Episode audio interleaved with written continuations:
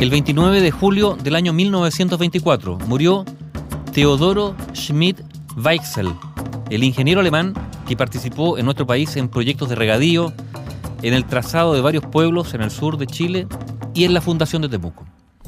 Lo cuenta el historiador temucano Omar Acuña en el blog Araucanía Patrimonial. Dice así, su plan original eran las colonias alemanas del sur de Brasil, pero el barco que lo traía a América tuvo una demora en Hamburgo, lo que aprovechó para entrevistarse con el cónsul de Chile en esa ciudad, el famoso Vicente Pérez Rosales. Y este le entregó, entre otras cosas, una carta de presentación para el señor Ruperto Ovalle en Catapilco. El sábado 3 de abril de 1858, Teodoro Schmidt se embarcaba rumbo a Chile. Y el 1 de agosto la nave fondeaba en Valparaíso y justamente el 7 de agosto Schmidt llegaba a Catapilco. En su autobiografía, Teodoro Schmidt relata, la hacienda de Ruperto Valle en Catapilco era de unas 27.000 hectáreas.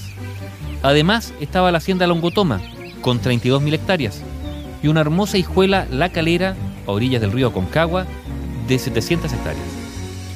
El descubrimiento de oro en California, pocos años antes, había enriquecido a los asentados en Chile y los Ovalle se habían gastado dinero en una gran represa para regar la hacienda de Catapilco. Una de las primeras ocupaciones fue entonces terminar la nivelación de los canales. Teodoro Schmidt sigue con su historia en su diario, relatando en tercera persona, en tercera persona.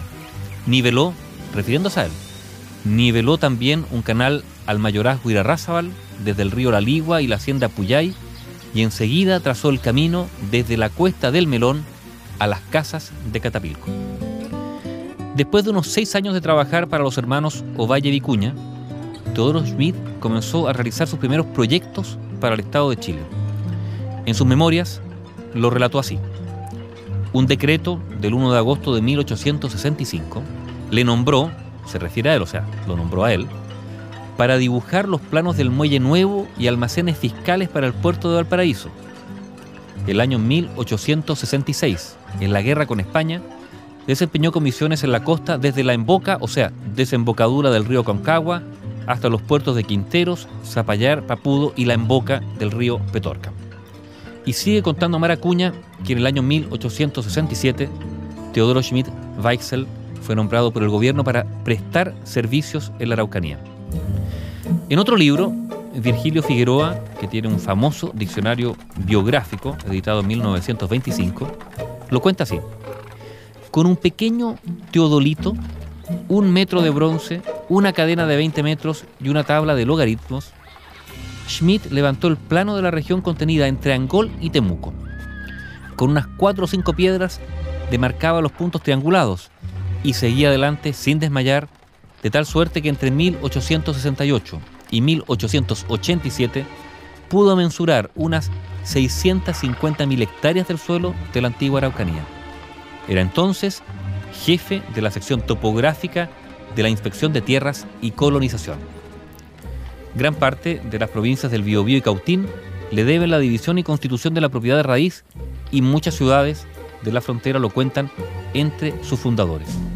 Y agrega Virgilio Figueroa. En el año 1881, Schmidt acompañó al ministro Manuel Recabarren y al general Gregorio Urrutia en sus campañas de pacificación y de fundación de fuertes y ciudades. El 24 de febrero de ese año se fundó la ciudad de Temuco, a cuyo desarrollo contribuyó como regidor y propietario. Y aquí está cruzado obviamente lo que fue la incursión o el ingreso del Estado chileno ya con medidas de este tipo en lo que eran territorios mapuches y de ahí toda la polémica que se ha suscitado a partir del dominio de esas tierras. Fijó Teodoro Schmidt su residencia en Temuco. Se hizo ciudadano chileno. Fue regidor de la primera municipalidad temucana y llegó a vivir hasta los 90 años. 90 años porque Teodoro Schmidt Weissel murió el 29 de julio de 1924.